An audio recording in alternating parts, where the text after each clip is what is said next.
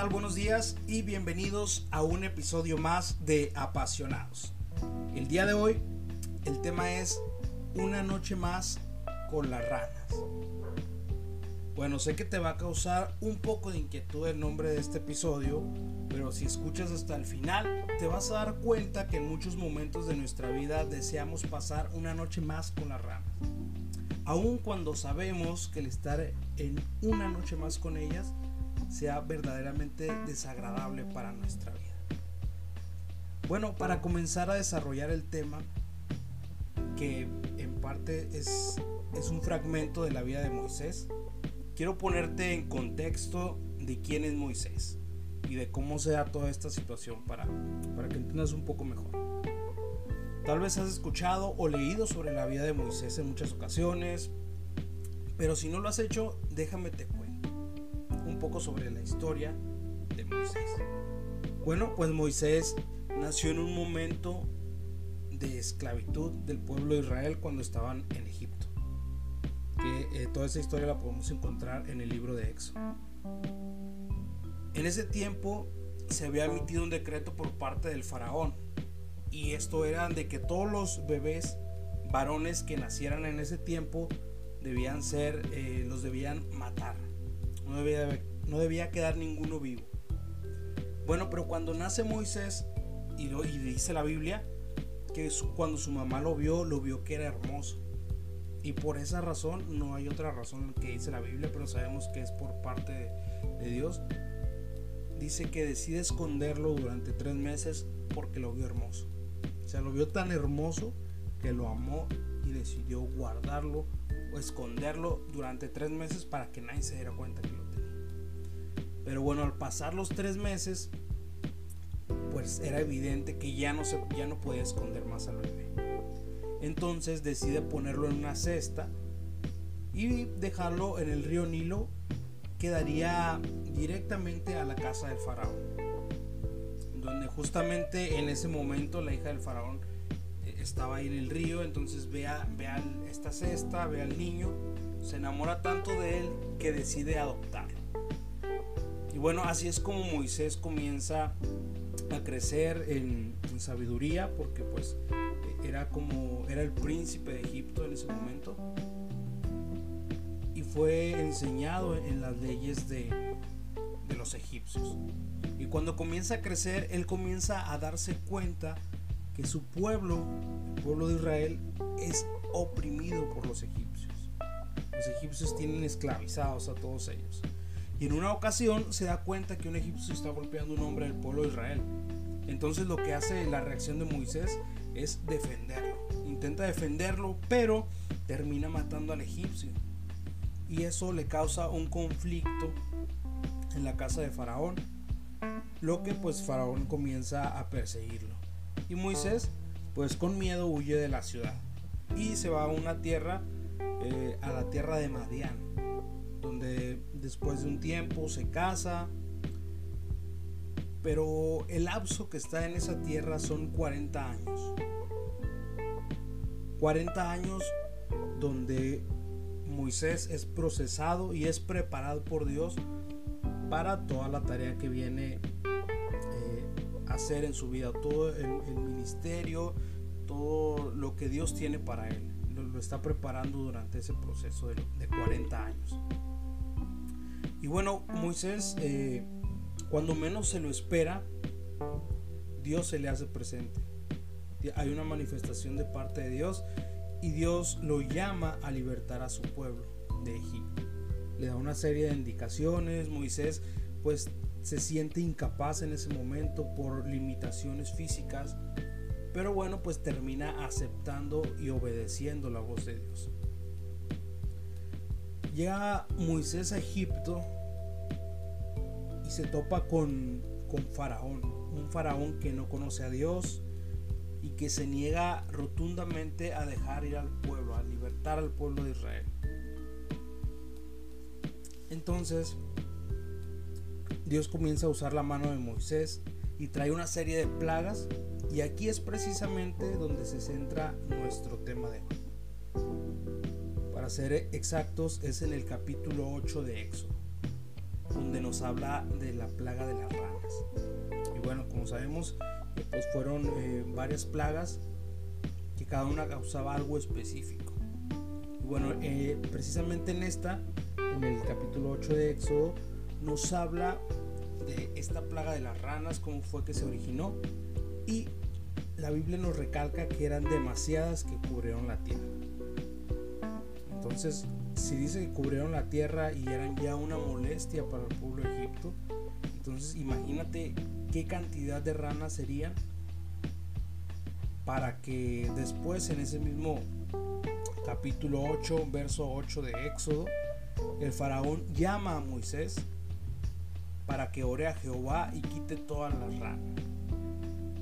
Y de hecho te lo voy a leer eh, en este momento. Dice, entonces es Éxodo 8, 8 y dice, entonces el faraón mandó llamar a Moisés y a Aarón y les dijo, ruéguenle al Señor que aleje las ranas de mí y de mi pueblo y yo dejaré ir al pueblo para que ofrezca sacrificios.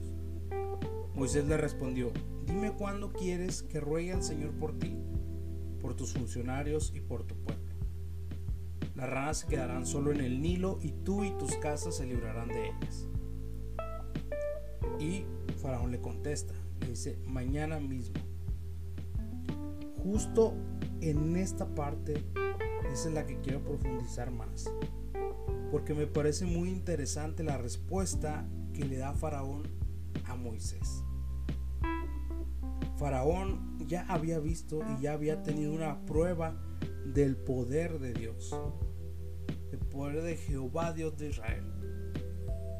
Y bueno, en, anteriormente cuando Moisés iba a visitar a Faraón, daba demostraciones del poder de Dios. Entonces me imagino que Faraón ya estaba consciente de que el Dios del cual le venía a hablar Moisés era un Dios vivo, un Dios que todo lo podía. Es por eso que, que, él manda llamar a Moisés, porque está consciente de que el poder del Dios de Moisés es o sea, es verdadero. Pero esta frase que utiliza él, que dice que, que mañana, o sea, cuando, cuando Moisés le pregunta, ok, pues ¿cuándo quieres que se quiten estas ranas de ti, no? Y es ahí donde él contesta, mañana mismo. Y bueno, él, él había había visto el poder de Dios y sabía que en ese justo momento Podía quitar todas las ranas. Pero él decide decirle a Moisés que le diga a Dios que las quite, pero hasta el día de mañana, hasta el día siguiente. Y eso me causó mucha inquietud. Entonces comencé a investigar un poco y encontré que en ese tiempo las ranas eran muy sagradas en Egipto. Eran muy sagradas, era, era algo para ellos algo muy especial. Tanto así que por pisar una por accidente podía ser castigado hasta con la muerte. Y bueno, esto era porque la rana representaba a Eket, que es la diosa de los nacimientos, según los egipcios. Entonces, eh, estas ranas representaban un dios para ellos, representaban algo muy importante algo que para ellos era gratificante, no sé, algo que, ellos veían como lo máximo. Bueno, eso quiere decir que para Faraón era algo de gran valor. Una rana era algo, algo sagrado. Y aunque en ese momento le estaba causando mucha molestia, decidió quedarse una noche más con ellas. Y esto me sorprende mucho el parecido que tenemos nosotros muchas veces con Faraón. Si, te pones a analizar bien la situación, te vas a dar cuenta que hay veces que nos parecemos mucho a Faraón en este sentido. Muchas veces en nuestras vidas hay cosas con las que pasamos momentos muy desagradables. Cosas que no son buenas para nuestra salud, tanto emocional, física, mental incluso para nuestra salud espiritual, nuestra salud con Dios, en nuestra relación con Dios. Y aún sabiendo que Dios puede cambiar eso en nosotros, decidimos pasar una noche más o decimos normalmente, esta es la última vez que lo hago y ya no lo vuelvo a hacer. O, pedimos, o le pedimos a Dios, Señor, quítame este vicio. No sé, a lo mejor tienes algún tipo de adicción como eh, al alcohol, las drogas, no sé, pornografía, que te autodestruyes y sabes que Dios te puede cambiar. Pero muchas veces eso es tan placentero para nosotros que decimos, bueno, esta es la última vez y ya mañana ahora sí le pido a Dios que me cambie, que me sane, que me quite toda esta situación que está pasando y que está agobiando. Muchas veces eso se convierte en algo tan preciado para nosotros que nos esclaviza con el tiempo. Pero la verdad es que decimos mañana sea, nos pasamos la vida diciendo mañana, mañana dejo de hacer esto, mañana le pido a Dios que me sane, mañana le pido a Dios que me cambie. Eso que nos comienza y comienza a convertirse en una atadura para nosotros, que limita nuestra relación con Dios.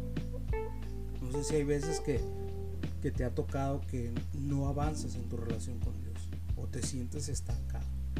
Y muchas veces es por esta situación, porque hay cosas que están limitando tu comunicación con Dios y necesitan ser quitadas. Y si actualmente estás en una situación así, de que hay algo que no te deja avanzar, algo que es desagradable vivir con eso, no esperes al día de mañana. La verdad es que Dios puede cambiar tu vida justo en este momento.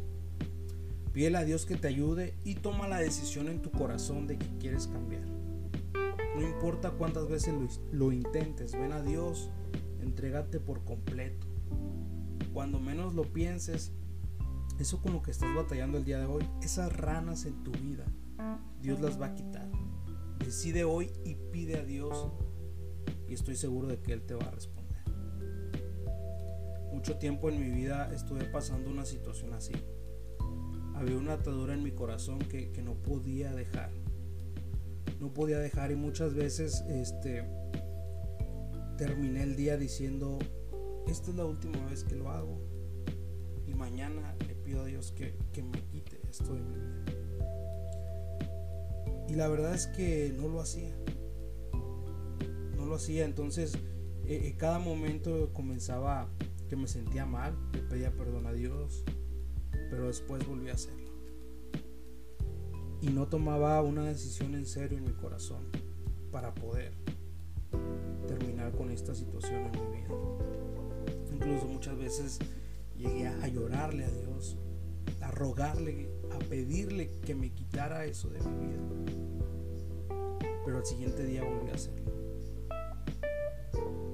Y algo que me ha ayudado y que sé que te va a ayudar también el día de hoy, por sea cual sea la situación que estés pasando, es que pongas tu mirada en Dios. Es que no te dejes guiar por, por los placeres de este mundo, por las cosas que te ofrece el mundo, sino que pongas tu mirada en Dios, renueves tu comunicación con Él, que comiences de nuevo a orar, a leer la Biblia, a tener momentos de intimidad con Dios en tu habitación. Esas pequeñas cosas que son muy poderosas son las que te van a llevar tener un encuentro con Dios y al tener tú un encuentro personal con Dios que verdaderamente este, tu corazón eh, conozca los atributos de Dios